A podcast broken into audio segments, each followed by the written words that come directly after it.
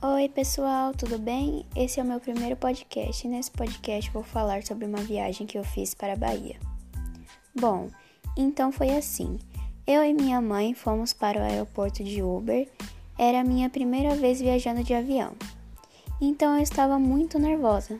Aí chegou a hora do voo. Quando o avião decolou, eu senti um frio imenso na barriga, mas depois disso o voo correu normal. Depois chegamos no, na rodoviária e pegamos uma carona com meu tio. Aí, um tempo depois, chegamos na, na casa da minha tia, que era onde a gente ia ficar. Então, pessoal, é isso. Tchau, beijos, fiquem com Deus.